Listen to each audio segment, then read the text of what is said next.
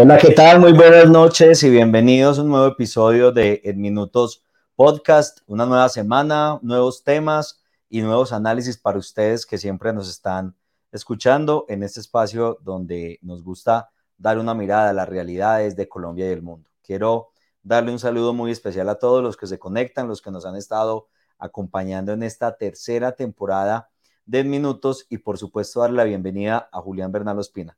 Hola Julián, buenas noches, bienvenido. ¿Qué más? ¿Cómo va todo? ¿Mucho frío qué? ¿Mucho calor?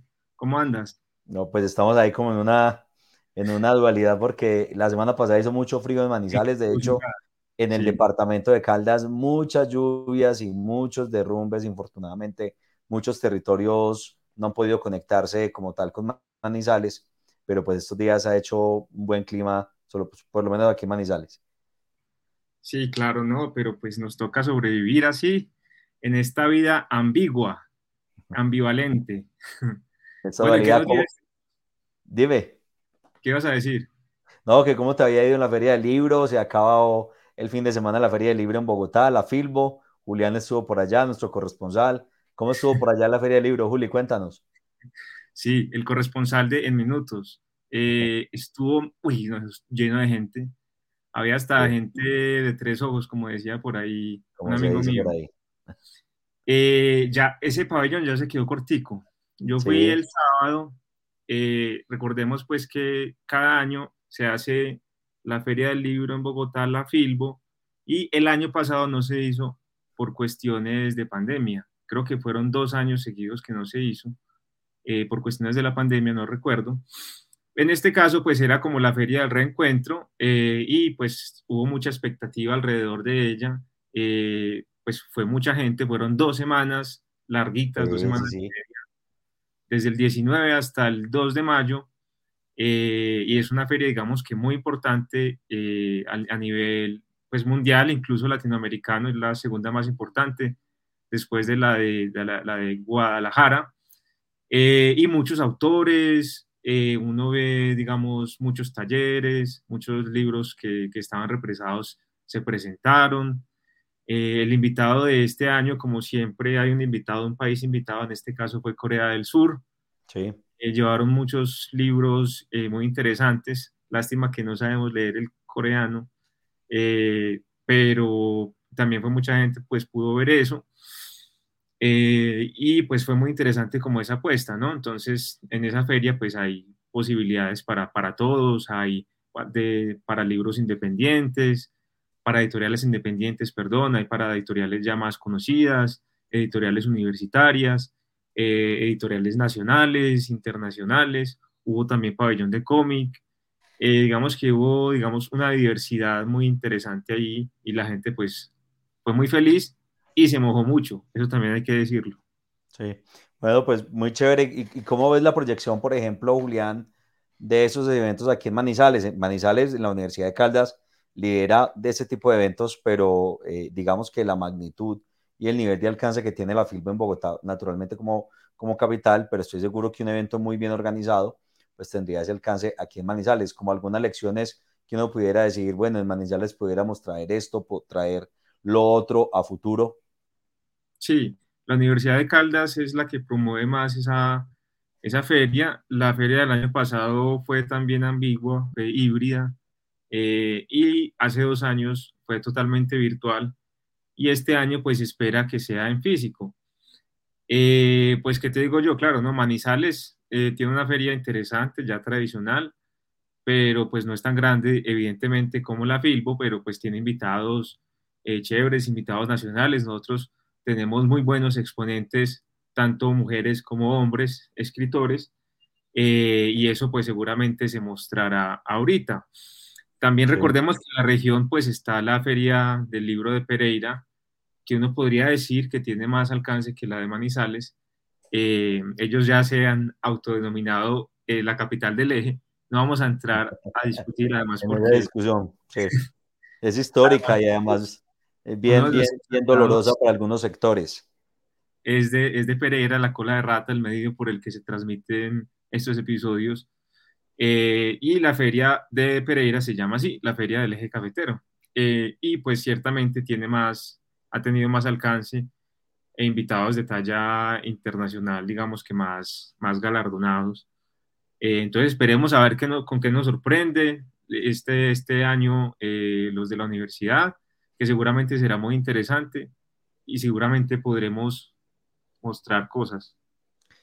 Bueno, recuerden que el programa de hoy es completamente en vivo y estaremos leyendo sus preguntas en directo, así que anímense porque yo sé que el tema del día es un tema bastante interesante para muchos colombianos, sobre todo en esta época de elecciones, estamos a semanas de las elecciones presidenciales y queremos seguir analizando pues todo lo que está ocurriendo alrededor de esta contienda electoral que cada día parece más agitada, sobre todo porque las encuestas se están apretando. Eso será un tema eh, que analizaremos con mayor profundidad, cuál es la dinámica y cómo se están apretando las encuestas y cómo está en términos reales las, las, las elecciones como tal, las presidenciales en el país. Pero hoy queremos hablar de un tema mucho más interesante y es el tema de las pensiones, que naturalmente tiene que ver pues con todo, con todo este tema presidencial que acabo de dar un contexto. Y es que pues hay mucha incertidumbre y hay muchas preguntas alrededor del tema pensional en Colombia y qué mejor que traer un experto a este episodio para que nos hable del tema. Entonces, quiero darle la palabra nuevamente a Julián para que Julián nos presente a nuestro invitado de hoy. Claro que sí, amigo Juan. Entonces, ¿ahí me oyes? Sí. Porque sí, muy bien. Fuerte y claro. Firmes. Entonces, bueno, voy a presentar a nuestro invitado de hoy. Se llama Juan David Morales Aristizábal. Es egresado de Derecho de la Universidad de Caldas en el año 2014. Es especialista en Derecho Laboral de la Seguridad Social de la misma universidad y asesor de empresas con conocimiento en asuntos de derecho laboral y de seguridad social. También es defensor del área de Derecho Público de la, de la Defensoría del Pueblo Regional Caldas. Su oficina se llama OM Abogados en el centro. Y es un buen conversador y tiene alma de periodista y lastimosamente está hoy de luto porque es hincha furibundo y fiel del Once Caldas. Bueno, pero tampoco de luto, sin más preámbulos, Juan David. Bienvenido a Minutos Podcast, qué bueno que nos acompañas en la noche de hoy y bueno, un saludo a toda la audiencia también. Juan Camilo, Julián, y muy buenas noches. Nuevamente muchísimas gracias por esta invitación que surgió quizás de algunas conversaciones en los últimos días con Julián entre una que otra cerveza, entre uno que otro plan y donde mm, justamente vimos pues lo, lo interesante que podía ser este espacio y obviamente aportarles a ustedes y a este podcast en minutos que, definitivamente va mandando la parada. Mm, qué lástima, hombre, esa última parte de lo de ser Caldas. Hoy es un día durísimo para nosotros. Pero bueno, hay que Bueno, pongamos un tema mejor, ¿cierto? Para, para este caso. Se me olvidaba mencionar entonces que nosotros quisimos preparar este programa de las pensiones, no tanto desde un punto de vista macroeconómico, economista, sino que un experto, abogado, eh, ahí está experto con su laser, eh, que habla todos los días con gente sobre estos temas, eh, que nos pueda contar un poco más eh, pedagógicamente de qué se trata las pensiones, este tema que ha tenido tanto auge últimamente y tantos monstruos y mitos y leyendas. Bueno, entonces, si quieres... bueno, entremos en materia, sin más preámbulos. Juan, nuevamente bienvenido y quiero que empecemos a hablar de lo más básico sobre este tema. ¿Qué es una pensión? y cuál es el concepto detrás de las pensiones en general y particularmente cuál es esa visión que se tiene en Colombia de las pensiones.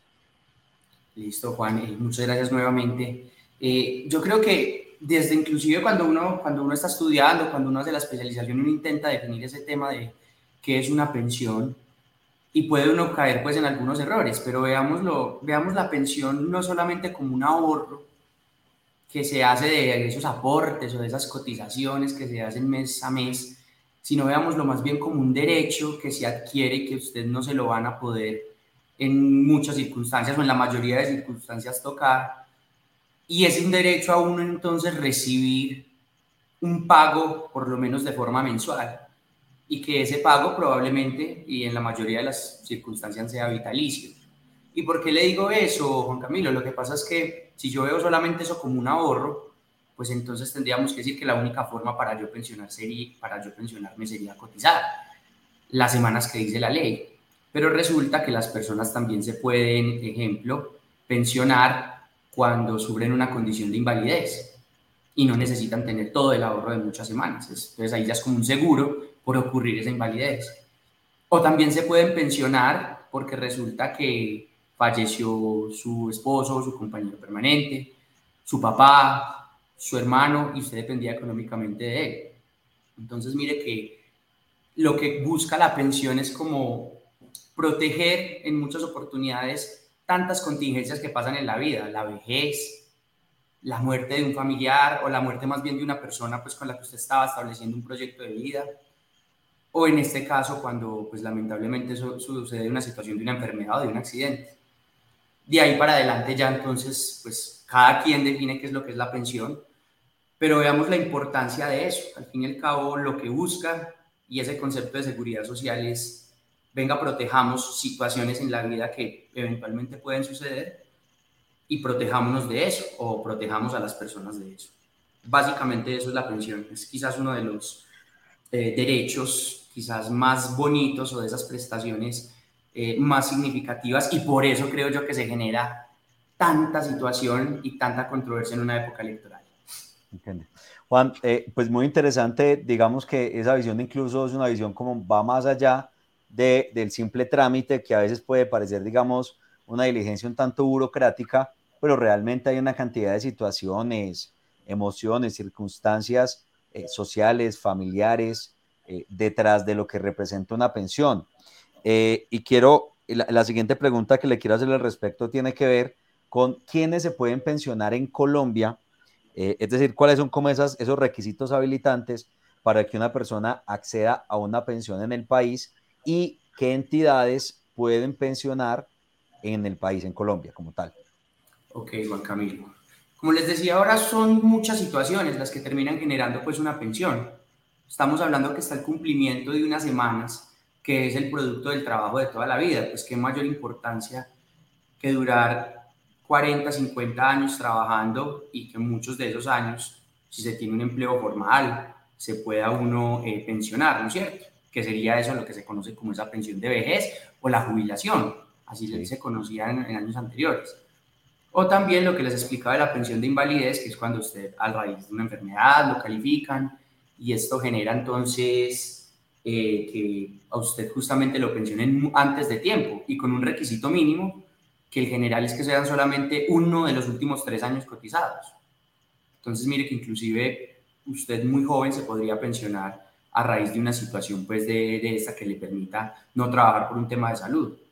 O lo que hablábamos de esas pensiones de sobrevivientes. En este caso, cuando fallece ya sea el esposo, la esposa, compañero permanente, cuando el que fallece es el papá, también es ese requisito de que antes del fallecimiento, 50 semanas, eh, en los últimos tres años, que eso equivale a un año de los últimos tres aportados. Hay otros requisitos también en este caso, pero digamos que esa es la generalidad. Antes eran 26 semanas en el último año. Han habido cambios y eh, de alguna forma eh, se ha ajustado un poco el tema, pero si lo revisamos, si una persona empieza a aportar a los 18 años y a los 19 años ya tiene esas 50 semanas, sufre un accidente, queda en una condición de invalidez y se puede pensionar.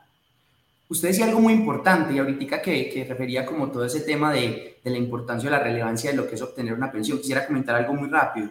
Alguna vez tuvimos un caso en esta oficina donde una persona quiso alegar no el hecho de que no se pudo pensionar, sino que en una empresa le dijeron que no tenía todavía el derecho a pensionarse y por eso trabajó tres años más. Resulta que ese, esa asesoría que le dieron en ese momento no era cierta, sí tenía que haberse pensionado. Eso le generó unas situaciones psicológicas, eso le generó la posibilidad de irse ya a viajar porque había trabajado toda la vida, de empezar nuevos proyectos, todo eso, y decidió demandar a raíz de eso. Esperemos que nos va a decir la Corte sobre ese proceso.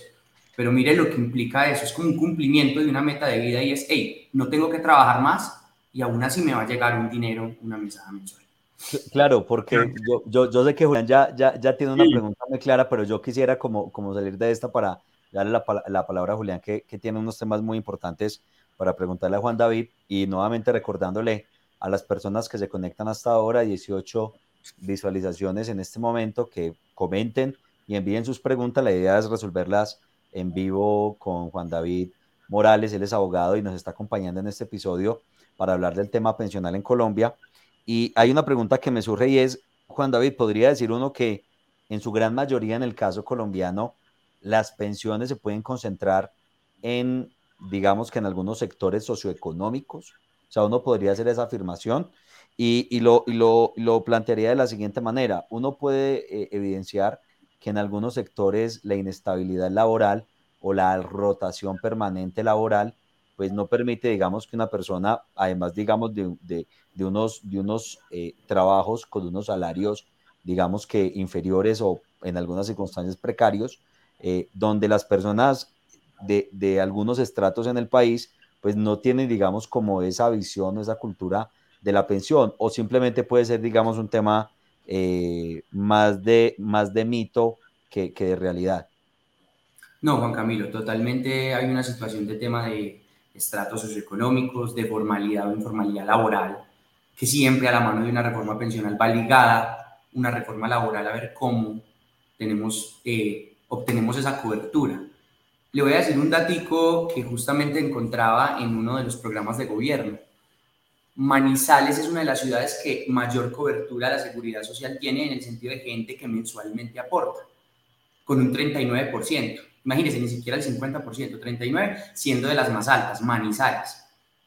Ya hay ciudades estilo Quito, creo que es Tunja, que tienen por debajo del 30% un tema de aporte. Entonces eso también habla de la formalidad o la informalidad que se manejan en las ciudades. Pero también hay un asunto que pienso yo que puede ser importante y es que con el tiempo se ha vuelto más obligatorio el aporte y eso ha hecho que gente le toque sí o sí aportar y eso hace entonces que obviamente la cobertura mejore.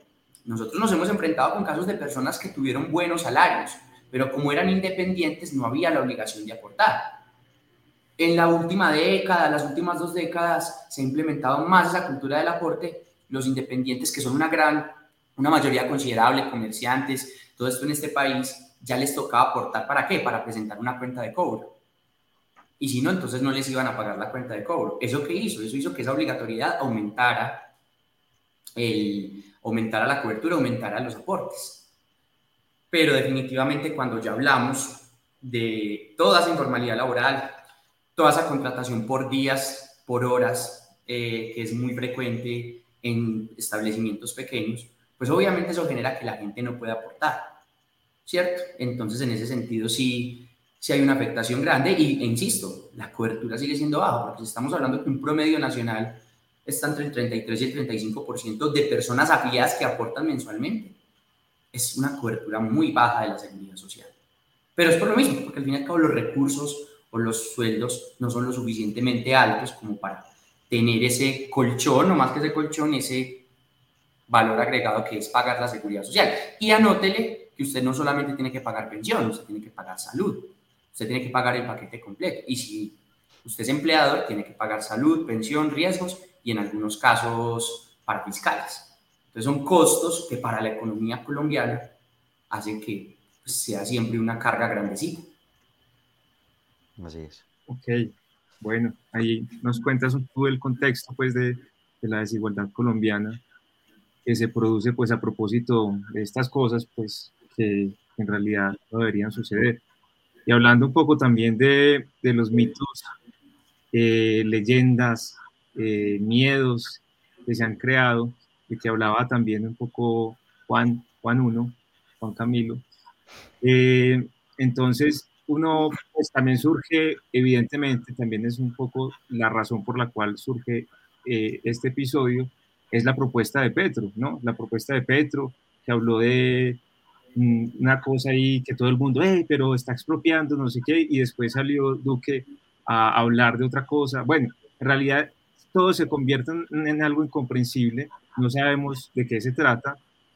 Cuéntanos un poco esas, diferencias entre los fondos estatales y los fondos privados, si se conciben igual, eh, sácanos de esa duda, de, ese, de esa maraña ideológica eh, y no, no sé, y cuéntanos entonces si se concibe igual primero, y segundo, si un presidente puede disponer de los ahorros eh, sin, sin, sin, importar si son privados o públicos. Un presidente, ¿qué decisiones puede tomar? Ok. Eh, claro, o sea, eh, yo creo que en esas campañas y, y, casi en todos los temas se genera un tema de un desconocimiento y de unas fake news gigantes en cuestión de qué va a pasar con la pensión, qué va a pasar con una cantidad de temas. Yo creo que lo primero que sí hay que pues, manifestar es que los derechos pensionales son, eh, digamos, las intocables. Cuando a una persona se le reconoce una pensión, existe una protección que no va ligada ni siquiera a una decisión de un, de un presidente, de un ejecutivo. Es un derecho que se adquiere que la justicia lo va a respaldar y lo va a respetar, porque ya es un derecho adquirido, es un derecho de alguna forma fundamental entonces eso hace que usted no se lo puedan tocar. ¿Por qué vamos en ese primer punto? Porque mire que campaña tras campaña es, si usted vota por tal candidato, le van a quitar las asignaciones de retiro a las policías y a los miembros del ejército. Si usted quita esto, las pensiones de más de tantos salarios las van a bajar. No, venga, estamos hablando aquí de derechos adquiridos. Si hay un candidato que dice proteger los derechos adquiridos de las pensiones, la verdad lo que le está hablando es algo es carreta porque eso ya existe. No tiene que ser que usted salga y expida una ley que diga no, se le va a respetar las pensiones a los que ya las adquieren. Entonces, en ese sentido, son intocables, ¿cierto? Es muy importante. Por eso les hablo al principio de ese derecho tan importante y la connotación legal y la connotación que tiene el derecho a una pensión para quien la obtiene. Luego, teniendo en cuenta como todo lo que es fondo privado, fondo, fondos privados, perdón, fondo público y todo esto, si hay una pequeña diferencia, una pequeña diferencia no, quizás sea una gran diferencia.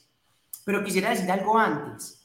En Colombia no, la gente no deja de pensionarse porque está en Colpensiones o no deja de pensionarse porque está en el fondo privado. De hecho, tienen unos requisitos muy similares en cuestión de semanas. Pero sí hay unas diferencias que pues ahorita las iremos desarrollando y todo eso. Claro, resulta que hace muchos años, eh, no sé, ustedes demás que lo recuerdan, no somos tan niños tampoco, estaba el Instituto de los Seguros Sociales ese Instituto de los Seguros Sociales cubría salud, cubría temas de pensión y a raíz como de una reestructuración ya nació el actual Colpensiones, que es el régimen público. ¿Qué pasa con Colpensiones? Colpensiones a las personas que se van a, a adquirir su derecho, de alguna forma tiene un beneficio y es que les respeta y le va a liquidar la pensión de acuerdo con un promedio de lo que usted ganó en sus últimos años. ¿Eso qué hace? En muchas oportunidades, que esos beneficios beneficien a quien no tienen que beneficiar. Porque si una persona aporta sobre muchos salarios, 10, 20 salarios, va a ser una pensión que le va a quedar muy alta. Y ahí es donde entra el hecho de que el Estado le toca subsidiar esos pagos. Entonces, le mantiene a usted el valor más o menos de lo que usted se venía ganando un porcentaje significativo, pero vea el riesgo que el Estado corre de quedarse sin, pues, de, digámoslo así, de tener un déficit fiscal. Y quizás por eso, en un momento determinado, con pensiones haya que la reforma, pues haya que hacer una reforma respecto de eso. ¿Cómo funciona el fondo privado? El fondo privado usted lo que realmente está haciendo es un ahorro. Hágase de cuenta una bolsita. En esa bolsita usted empieza a cotizar. Cada, cada semana, perdón, cada mes que usted le hace en su respectivo aporte o que usted hace como independiente, es un valor, un valor, un valor y ellos juegan con rentabilidad. ¿Cierto? Entonces ese es un, fondo que termina invirtiendo esos dineros y entonces en esos dineros usted ya como usuario, como afiliado, escoge si usted quiere estar como en cualquier otro fondo de inversión de alto riesgo, de mediano o de, o de bajo riesgo. Y de acuerdo a eso, ya su plata se la meten en las muchas inversiones que hace el gobierno. Juan, hay una de esas dos, de esos dos fondos de los que nos hablas. Eh, pongo el siguiente ejemplo. Eh, llega una persona muy allegada, tía, no sé, alguna familiar, y pide un consejo, ¿cuál es el mejor fondo? ¿Qué fondo me genera más rentabilidad o qué fondo me genera más seguridad jurídica, digamos, a futuro? Normalmente, ¿cuál es la recomendación ahí en términos muy, muy, muy concretos, como te lo estoy poniendo? Ok, lo que pasa es que cuando hablamos de esa seguridad jurídica, cualquiera de los dos fondos, ya de ahí en adelante ya depende. Si usted le va a hablar que es una persona que sus ingresos son por el salario mínimo y que se gana un salario mínimo, uno hasta recomendaría el fondo privado porque son 150 semanas menos, 3 años menos de aportes. La edad es la misma. Y las semanas son 150 menos en los fondos privados que en Colpensiones. Pero si llega una persona que resulta que con el pasar de los años ha podido hacer aportes más grandecitos, aportes por mayor valor, y que le puede quedar la pensión mucho más alta o más alta que un salario mínimo, uno y recomendaría Colpensiones. Entonces ya depende ahí de las circunstancias. Entonces, si llega Mi mamá, mi mamá hace 10 años estaba justica para aportar las semanas y que le dieran cuando ella cumpla la edad, no puedo hablar de la edad mamá obviamente, pero cuando cumpliera la edad le iban a dar bien las 1150 semanas, que es en el fondo privado. Pero soy otra persona que dijo, no, venga, quiero hacer aportes o como tengo, digámoslo así, unos ingresos más considerables, voy a empezar a hacer aportes más altos. Venga, quédese en Colpensiones porque ahí le van a tener en cuenta, insisto, o se le va a liquidar con ese promedio de los últimos años. Ahora, una cosita que me parece importante de, los fondos privados. Así el fondo privado sea un ahorro, tiene una garantía mínima y es esa de las 1.150 semanas. Así usted no haya alcanzado a ahorrar todo lo que se necesita para una pensión, que cada año sube, son 100, 200, 300 millones, por usted aportar esas 1.150 semanas se pensiona con el mínimo. Entonces, cuando la pensión se trata del mínimo, la verdad, mire que la discusión no es mucha. Lo que pasa es cuando llega la persona que aportó durante 20 años. que por ahí en el 94 unas muchachas muy bonitas llegaron de un fondo, les pintaron maravillas, aquí usted puede ahorrar, se puede pensionar con una cantidad de plata. Y cuando vienen a pensionarse ahora, resulta que les quedaron con un mínimo, dos mínimos, o con el 20 o el 30% del sueldo. Toda esa gente de una se quiso, se quiso volver para pensiones. ¿Y qué alegó? Que ustedes en ese momento me mintieron, que ustedes en ese momento no me dieron la información que era, para que se declarara como una especie de nulidad en esa afiliación. Se devolvieron para pensiones y los pensionaron con las condiciones del fondo público y la pensión le quedó más alta. Esa demanda se puso de moda. Los últimos 5 o 10 años fue la demanda que todo el mundo presentó porque ya la gente que entró a, los fondos engañada empezó a pensionarse y a ver las diferencias, que no era tan cierto lo que le decían. No. Eh, bueno, yo creo que esta es una pregunta un poco enredada y difícil. Eh, pero, enreda, Julián. o el enredado soy yo. De pronto. Tú no la puedes eh, ayudar a desenredar. ¿Por qué una persona cuando cotiza en fondos privados no gana la misma rentabilidad o el mismo porcentaje de rentabilidad con que gana, digamos, el, eh, por ejemplo, el dueño de ese fondo? Ah, bueno, porque aquí estaríamos hablando que los temas de lo que les explicaba ahorita respecto del tipo de, de inversión que yo quiera hacer, el riesgo, ¿cierto? Entonces acá hay una situación que esa plata se juega, esa plata se juega, no esa plata entra como en un tema de inversiones. Entonces en ese sentido van a haber pues obviamente unas que generan mayores rentabilidades, otras menores y ya dependiendo pues como cualquier fondo de inversión, que mientras más riesgo haya pues más posibilidades de perder y viceversa.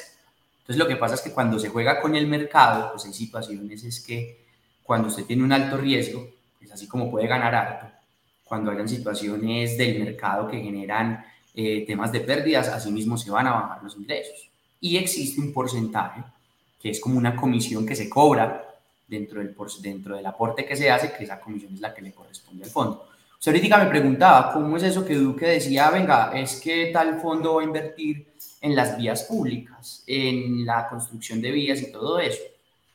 Realmente no es que Duque esté disponiendo de esos dineros porque la decisión de dónde invierten es de los fondos.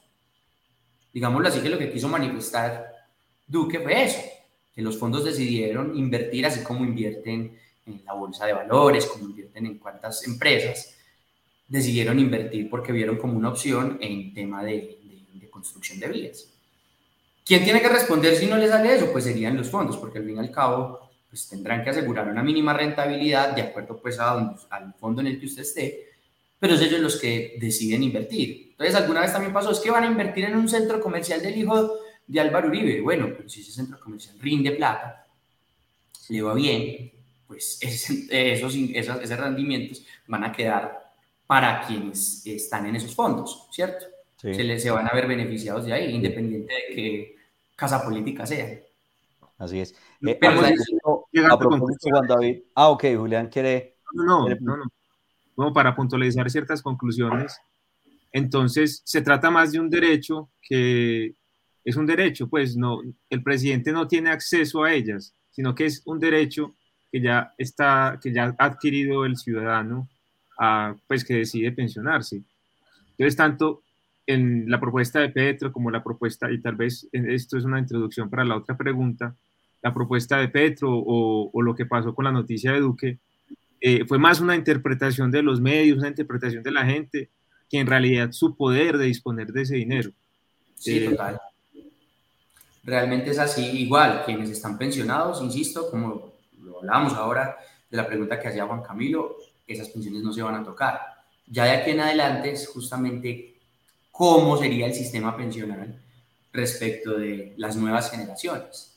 Si el sistema va a seguir siendo así, un régimen que es el de Colpensiones, que le va a asegurar X, X mesada, o un régimen de ahorro individual, como se conoce, que es el de los fondos privados, o venga, hagamos una modificación estructural, que quizás eso vamos a hablar ahora, de acuerdo pues como a un par de propuestas de candidatos que han hecho, pues, digámoslo así, una, una idea que la verdad puede ser muy interesante. Muy bien, cuando estábamos eh, preparando este episodio de Minutos Podcast, que además los invitamos a que envíen sus preguntas sobre este tema, estoy seguro que las preguntas son muchísimas y el objetivo es, aprovechando la presencia de Juan David Morales, pues podamos resolver muchas de esas preguntas. Eh, un dato que Julián nos daba, eh, perdón, que Juan David nos daba ahora, un dato que tenía que ver con cómo se persigue el tema pensional en Colombia desde las semanas cotizadas. Eh, cuando ahí nos da un dato muy revelador y nos decía que Colombia es uno de los países del mundo que tiene menos o que tiene establecido menos semanas como condición para acceder a una pensión. Me gustaría que Juan David nos comentara eso y paso seguido, ya Julián nos ayude a introducir, eh, porque pues Juan David también hizo un ejercicio muy interesante de revisar en los programas de gobierno de los candidatos a la presidencia o por lo menos de los candidatos que vienen puntuando punteando las encuestas mejor, que nos cuente un poco de qué es lo que están proponiendo los candidatos presidenciales a propósito de esta contienda electoral. Entonces, Juan, digamos que en ese contexto que, que, yo mencionaba, ¿cómo es eso de que Colombia es uno de los países del mundo que tiene como condición eh, un número de semanas más reducido?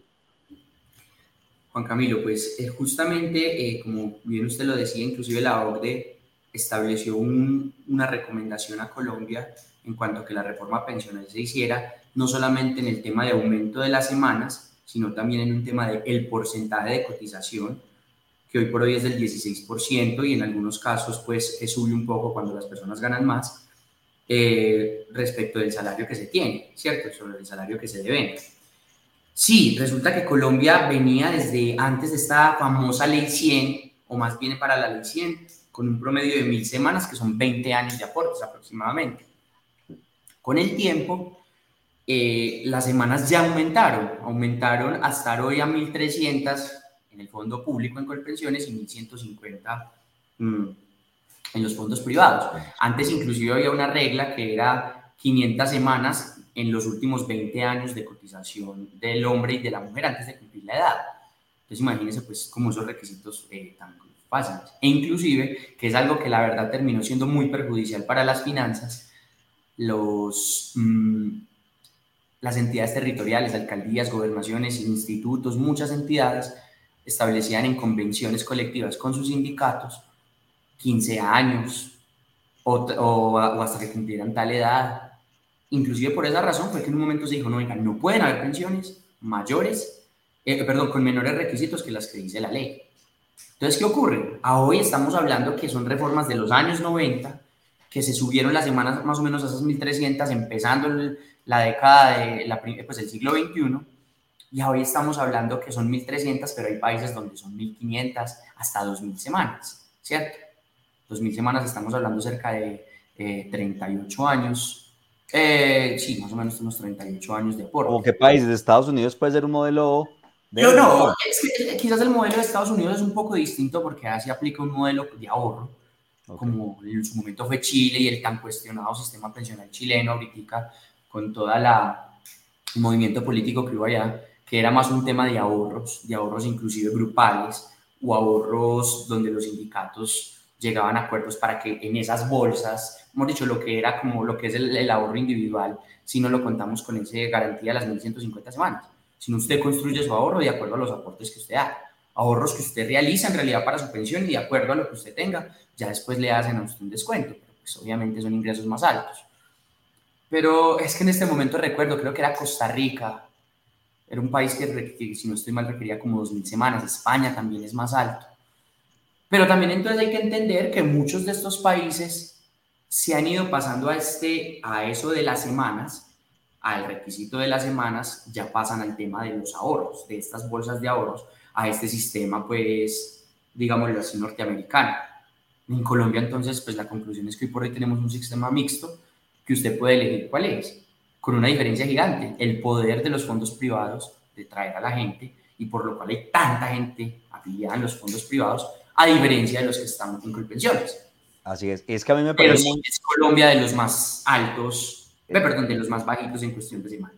Es que me parece muy revelador lo que dice Juan David, porque, y ya para entrar al tema de, de las campañas y las propuestas, es decir, si o sí un candidato presidencial en Colombia tiene que hablar del tema y tiene que hablarlo en clave de, de, reforma, porque pues naturalmente es un tema que con el tiempo va a desbordar las finanzas públicas, que entre otras cosas pues son, son, son limitadas, ¿cierto? Entonces es muy importante como, como también entender que el candidato que no habla del tema no es que es un candidato que es que no vaya a hacer una reforma, porque en la práctica cuando se enfrentan a la realidad, una vez estén en el poder, pues necesariamente tienen que abordar esos temas. Y es muy importante que los ciudadanos así lo entiendan, porque eso hace parte de las dinámicas de país y de sociedad. Entonces, quería como rescatar ese dato que lo habíamos comentado en, en, fuera de micrófonos, porque creo que es muy importante. Y ahora sí, Juli, ¿qué tal si eh, introducimos para que Juan David nos hable de, de, de, las propuestas de los candidatos, que fue un ejercicio bien interesante de revisión que él hizo de los programas de gobierno? Sí, no, pues era la pregunta, mm, como ya tú lo decías, era, bueno, ¿qué, qué están proponiendo de, las pensiones los cuatro candidatos que por lo menos tienen más oportunidad de ganar? Eh, ya sabemos pues que el que pone siempre los temas es Petro, eh, y a raíz de él fue que se empezó a hablar sobre, sobre las pensiones, eh, pero ¿qué proponen? ¿Qué tan viables son? ¿Qué se podría hacer con todo ello? Bueno, yo creo que antes de mirar el tema de las propuestas hay también que enfocarse en algo, la dificultad de una reforma pensional. Y más en un país donde hay elecciones, ustedes se ponen a ver cada año. Este año tenemos elecciones de Congreso y, y, presidencia, pero el año siguiente hay elecciones de gobernadores y alcaldes. Entonces, cada ratico por elecciones que hay, normalmente son muy populares estas propuestas y sobre todo por lo que hablábamos ahora al fin y al cabo, estas propuestas siempre tienen que llevar de alguna forma a pensar en esa sostenibilidad fiscal y a pensar en que se tiene que subir los requisitos, ¿cierto? Primera conclusión de los, de los, eh, del análisis de las propuestas, eh, tomamos como tal, y pues como yo les envié el documento, de cuatro candidatos que son los que están punteando en las encuestas. Bueno, punteando no, punteando hay dos de los cuatro que están en los primeros lugares. Fico, Petro, Fajardo y Hernández. Bueno, o al revés. Y lo primero es que ninguno se mete con una reforma que implique subir las, las semanas ni la edad de entrada. Eso no es para nada políticamente agradable, políticamente, digámoslo así, llamativo. Entonces es una primera situación pues que deja mucho que decir del populismo con el tema de las pensiones. Lo segundo es que hay una propuesta general que inclusive, si no estoy mal, el primero que la puso como en la palestra pública fue Alejandro Gaviria, que era el tema de una pensión o una mesada vitalicia para las personas mayores de edad, para los adultos mayores de 65 años. Hay unos que hablan de 500 mil pesos, otros hablan de 330 mil pesos y otros como Rodolfo Hernández hablan de un salario mínimo. Juan, una propuesta, sí, señor. disculpa, te interrumpo. ¿Y esa propuesta de una pensión vitalicia para ese grupo poblacional financieramente dentro, en el marco de las finanzas públicas, ¿es viable o no es viable? Eh, lo que pasa es que necesariamente hay que sacar los recursos de algún lado, ¿no es cierto? O sea, tú financias eso, pero de financiar otras cosas. Señor. Tú financias esa propuesta desfinanciando otros programas, naturalmente. Claro, porque o de entrada se tenía que generar unos recursos determinados que necesariamente tenían que salir en una reforma tributaria. Y es que cualquier proyección que se piense hacer sobre temas pensionales, donde sobre todo se quieran dar estos beneficios, tienen que salir de las reformas tributarias. Porque hoy por hoy, eh, a uno cuando les, les decía ahora, cuando uno aporta más de cuatro salarios mínimos, le sacan un porcentaje. Ese porcentaje es para lo que se llama el Fondo de Solidaridad, pero justamente eso es lo que busca que las pensiones de unos, de alguna forma, ese porcentaje ayuden como eh, eh, esa bolsa que se necesita para financiar o subsidiar las de otros. Pero particularmente una decisión de esas, de dar una pensión vitalicia para adultos mayores de 65 años, eso implica un presupuesto gigante y eso necesariamente va a haber una reforma tributaria para eso. Lo más parecido y por hoy a eso fue pues el famoso ingreso solidario después de la pandemia, pero pues esos eran valores muy de por debajo. Entonces en ese sentido hay mucha diferencia sobre lo que puede ser eso. Pero esa propuesta es general, o sea, todos se atrevieron a hacer la propuesta de esa pensión mínima, ingreso mínimo para esa población. Eso es como el primer punto. Y de allí ya se derivan pues como otras situaciones, que yo creo que quizás la más importante y la más discutible es la que hacía Gustavo Petro sobre los tres pilares, pero es muy similar a la de Fajardo, entonces pues digamos que los dos tienen una propuesta similar para, para que la expliquemos. ¿Qué son esos tres pilares? Primero, esa pensión o ese ingreso vitalicio para las personas mayores de 65 años. Sí, a las personas de la tercera edad su ingreso. 3.5, 3.3 millones de personas mayores de esa edad que no se pueden pensionar, aseguremos un ingreso que sea pues como digno para su vejez. Sin importar si ellos habían cotizado antes. No, no, no, esos son para los que no se pudieron pensionar. En este caso, sí, puede que hayan cotizado, pero son los que no tienen una pensión. ¿Y arrancaría en qué edades, Juan? En 65. Se hablaba mucho sobre los 65 años. Hoy por hoy, pues, los hombres se pensionan a los 62, las mujeres a los 57, es el requisito de la ley pero entonces acá se habla de los 65 años. Un grupo poblacional de, sí, las cifras eran alrededor de 3.3, 3.5 millones. Sí. Entonces, ese era el primero, asegurémosle como ese ingreso básico. Insisto, eso se convirtió pues en una política de todos. ¿Qué es eso de, de, los tres pilares? Es, venga, unifiquemos los dos sistemas pensionales. Volvámoslo obligatorio para, ese es el segundo pilar, unificar los sistemas pensionales. Volvamos lo obligatorio. Para quienes aportan un determinado número de salarios y de ahí para arriba, ya volvamos lo que esos dineros se tengan que manejar en los fondos privados. Entonces, le pongo un ejemplo. Si una persona gana un salario mínimo o dos salarios mínimos, ese aporte iría para pensiones. ¿Cierto? Pero si la persona gana más salarios, 3, 4, 5, 6 salarios, irían los dos salarios mínimos para colpensiones y los cuatro restantes para el fondo privado, para que allá se juegue con ese tema del ahorro. Eh, del ahorro y de la inversión y de los rendimientos y de que usted ahorre adicional. Para que entre el mercado. Sí, exacto. O sea, para lo que hoy es lo que ocurre con los fondos privados si fueran exclusivamente. ¿Y por qué? ¿Por qué se quiere hacer esa propuesta? Primero, porque inicialmente eso haría que Colpensiones estuviera financiado, porque va a recibir necesariamente las pensiones de los que más poquito ganan, o la parte, o la primera parte, pues la uno o dos salarios, sea que ganen eso o ganen más, pero uno o dos salarios. Y eso va a hacer que el sistema esté financiado y hay que pensar en algo, que no es que sea nuevo y es que lo quieran hacer así. La plata de los que aportan hoy está pagando las pensiones de los de atrás. Por eso se quiere aumentar la cobertura, porque al fin y al cabo, si deja la gente de aportar, después puede haber un déficit y ya es el Estado el que tiene que entrar a garantizar el pago de esas pensiones anteriores. Pero yo con la plata de hoy de las pensiones, las que hoy estoy pagando las pensiones a los que ya adquirieron su derecho, es con lo de, es con lo de los aportes de hoy en día.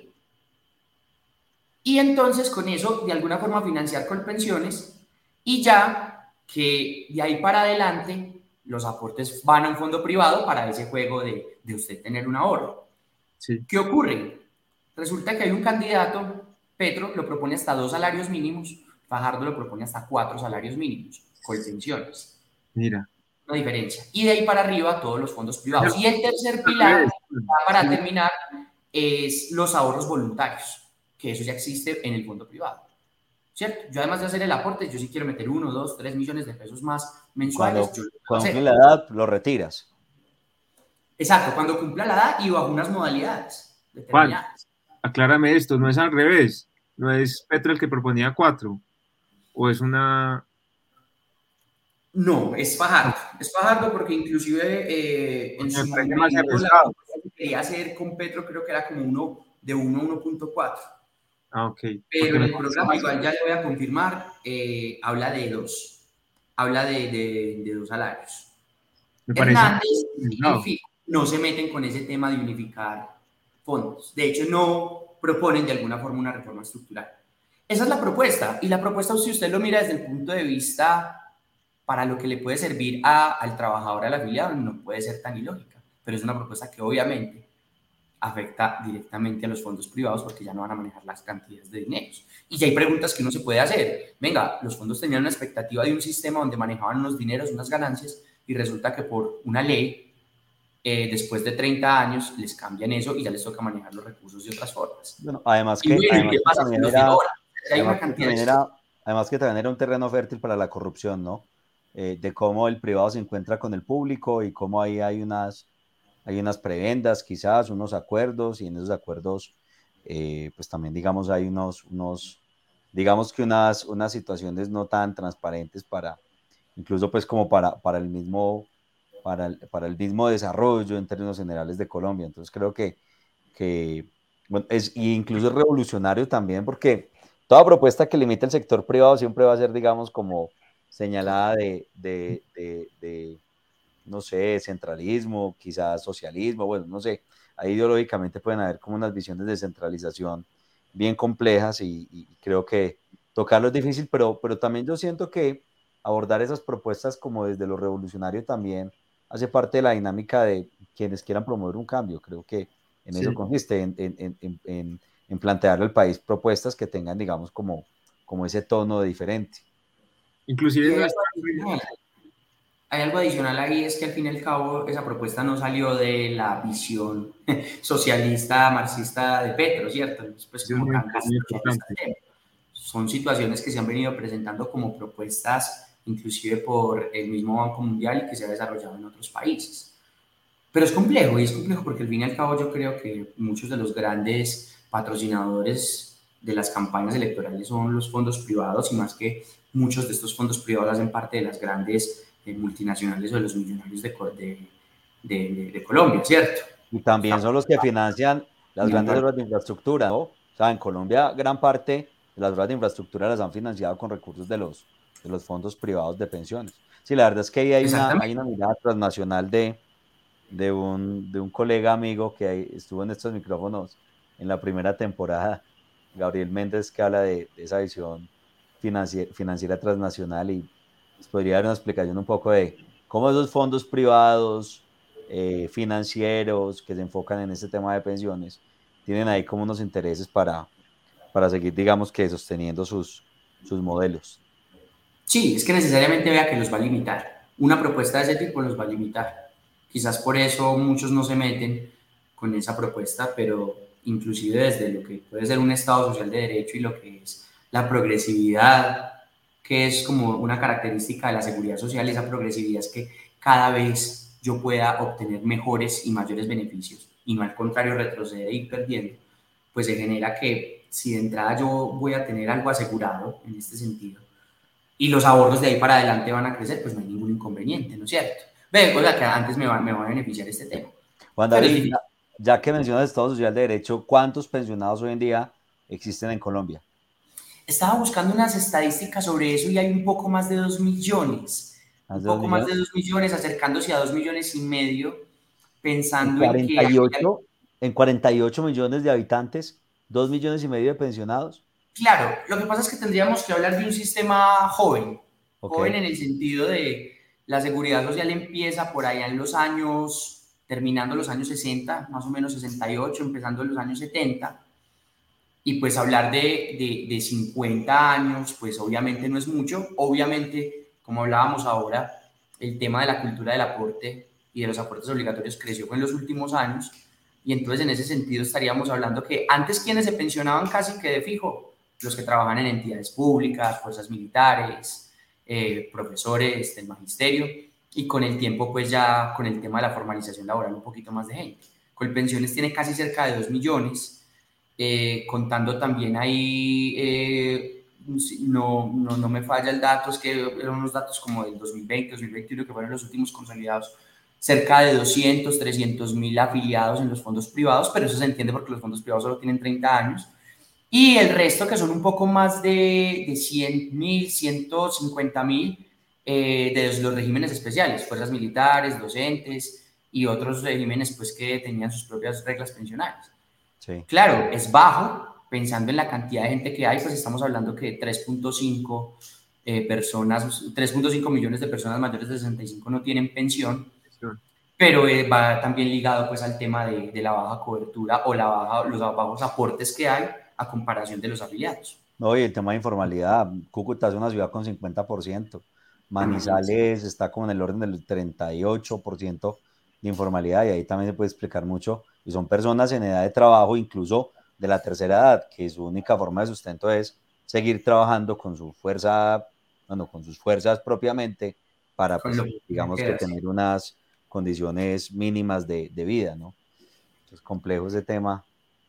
Y quizás por eso esa propuesta generalizada de la pensión o del ingreso vitalicio para estas personas, sino que fiscalmente es un tema pues álgido, que es buena plata la que hay que sacar y los recursos de dónde van a salir, ¿no es cierto? Así es. Bueno, y hablando entonces de este último tema histórico, eh, pues ya has mencionado que este sistema pensional surge más o menos desde la ley 100. Eh, si tú fueras a decir una gran conclusión de, de qué ha pasado mm, en términos de, de, los objetivos que se plantearon desde esa época, ¿qué ha sucedido? ¿Ha sido más bien un fracaso? ¿O, ha habido, digamos, una especie de, de pros y contras? Eh, digamos que cómo, puede, cómo podrías decir, sintetizar eh, evaluativamente estos años de, ese sistema.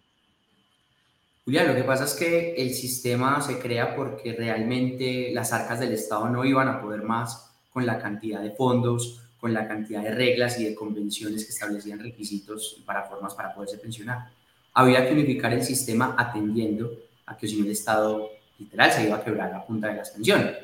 Entonces, en su momento, esas, esas decisiones toca tomarlas por un tema de, por más impopulares que sean, pues tienen que, eh, hay que pensar pues en esas arcas del Estado. Inclusive, eso fue algo que en la época del primer gobierno de Uribe se le discutió mucho por quitar la mesada 14, crear esa reforma constitucional para que no se pudieran pensionar con mejores condiciones pero todo eso de alguna forma lo que buscó proteger el Estado. Y también vamos a que los requisitos tienen que subir porque hay una expectativa de vida que sube.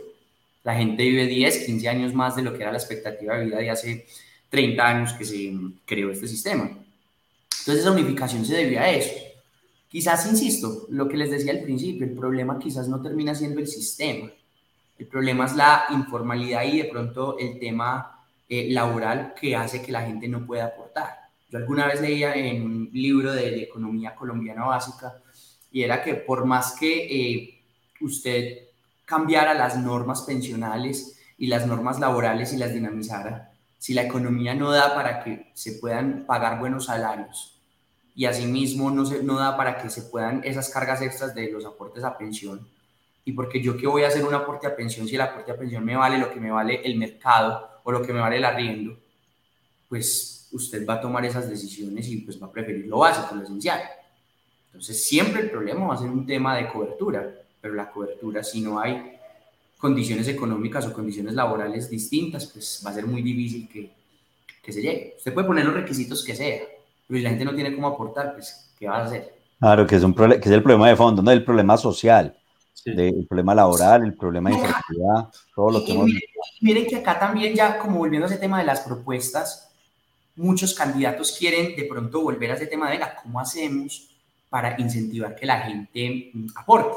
Entonces había una propuesta, por ejemplo, de Fajardo, que era un tema de compra de semanas. Hoy por hoy, si usted llega a las, ejemplo, se quedó en 1.200 semanas, le quedaron haciendo falta 100, usted no puede eh, aportarlas retroactivamente. Lo que él dice es, venga, creemos unos parámetros para que esa persona de alguna forma pueda comprar esas 100 semanas. Eso en la ley no existe, eso no se ha permitido inclusive pues se ha establecido que no es posible, sino que usted tiene que aportar en los tiempos que le corresponden.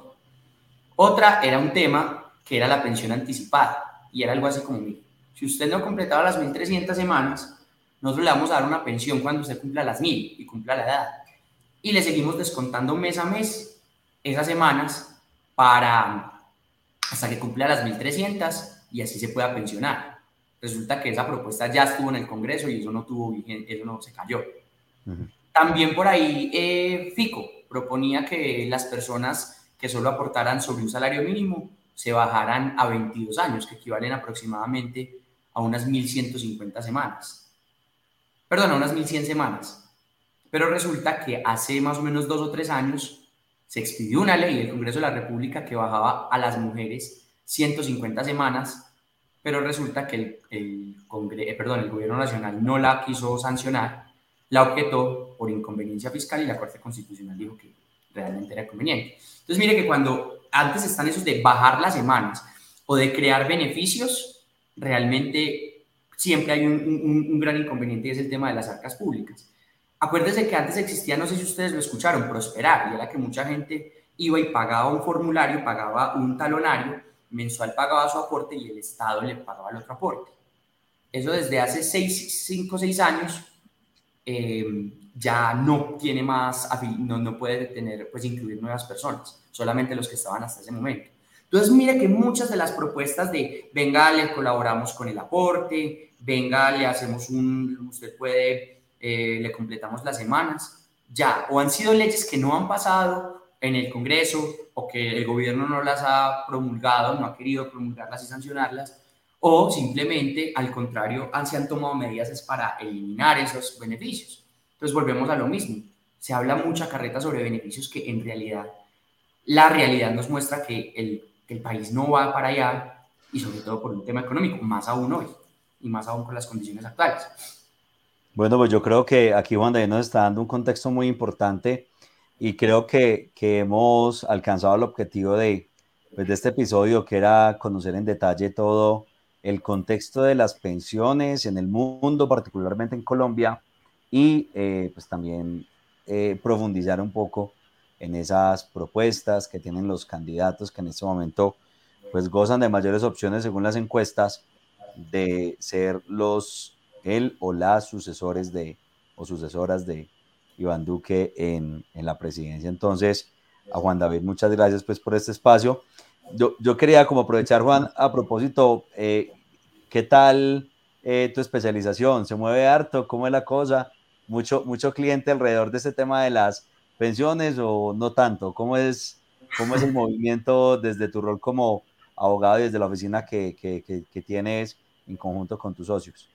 Eh, Juan, muchas gracias primero por la invitación, igual a Julián. Espero pues haber, haber servido, haber podido explicar eh, muchos de los temas y como poner un contexto, que a veces esto es un poco complejo, pero insisto, me parece que la visión desde, desde el, él o los abogados que todos los días eh, trabajan y atienden gente también era importante, que no se quede por ahí una discusión técnica entre economistas. Eh, el tema pensional es muy movido, antes se movió un poco más porque antes usted podía ser parte de, que inclusive es algo que, no sé, ahí hacen una pregunta, no sé si ustedes la quieran revisar ahí en el Facebook, hay una pregunta que están ahí realizando sobre un tema de, de, una reforma pensional. Sí, y ah, es que las y es que antes eh, las personas podían tener derecho quizás a una mesada más alta si hacían parte de un régimen anterior.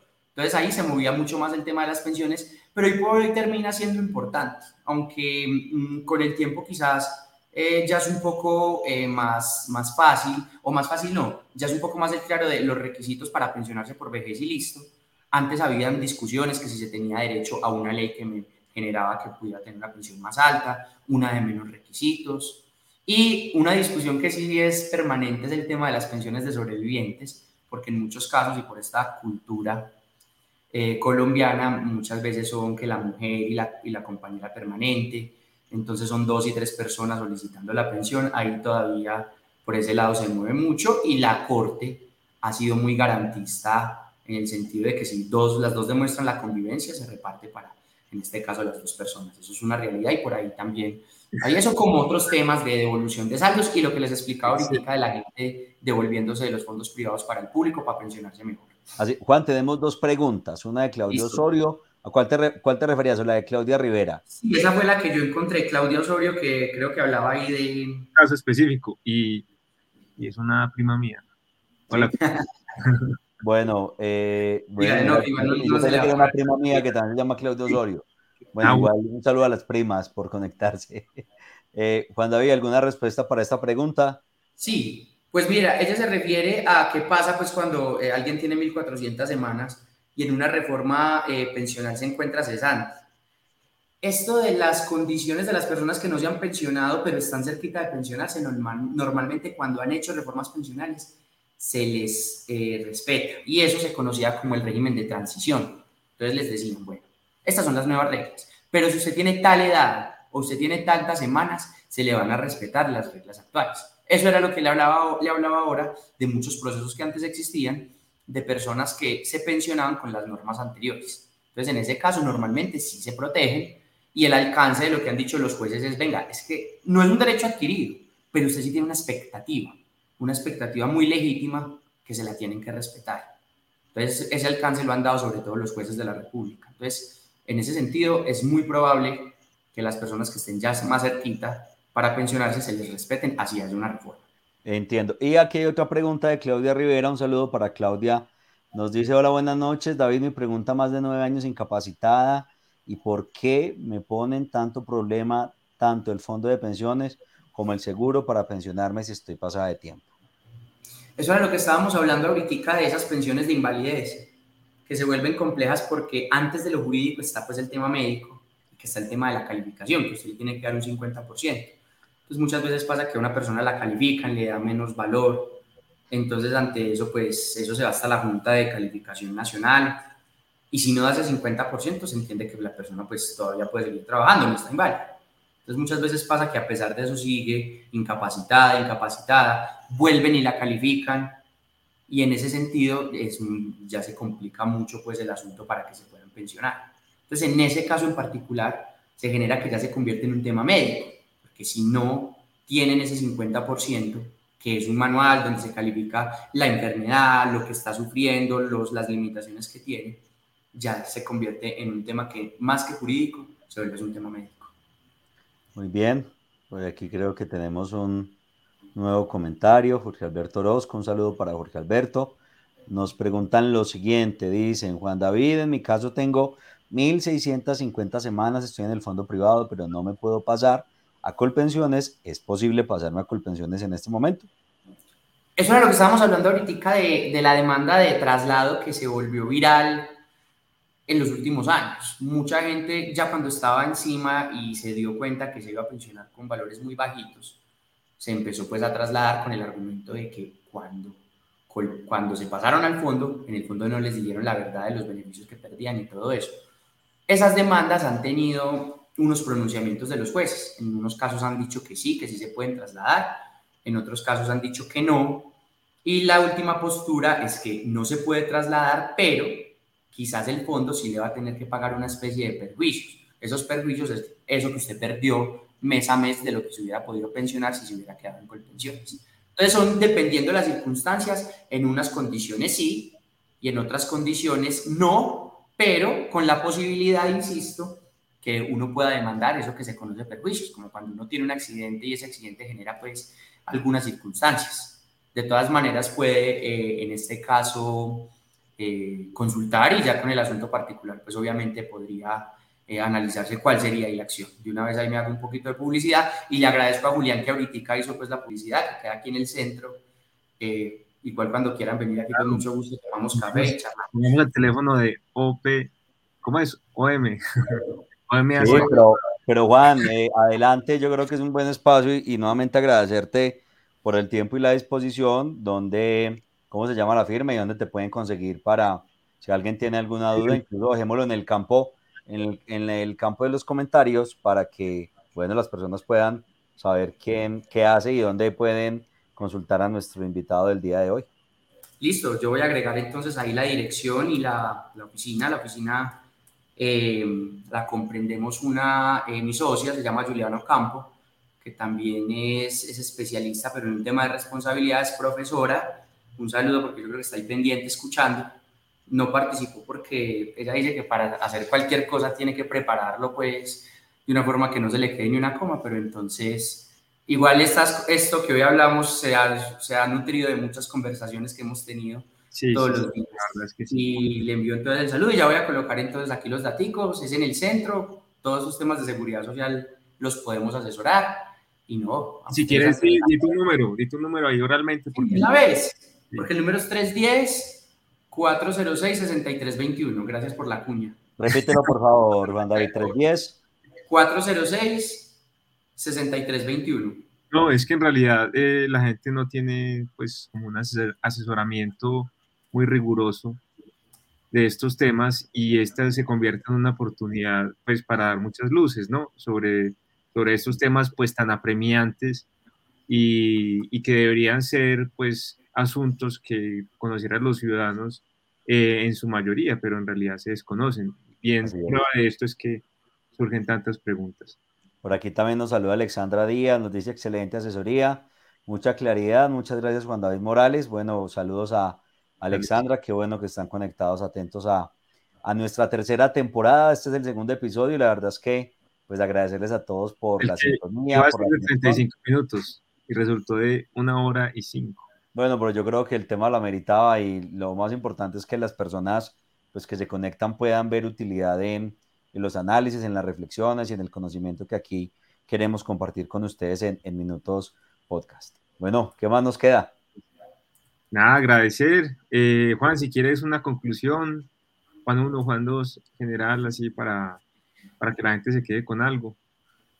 No, nuevamente, eh, pues les quiero dar las gracias eh, yo creo que en estos temas pensionales, y no lo veamos solamente como en tema de elecciones, sino que es una recomendación de tener muchísimo cuidado porque eh, es muy bueno que la gente se inmiscuya en todos estos temas, pero créanlo que el desconocimiento que se surte desde los temas pensionales muchas veces es preocupante.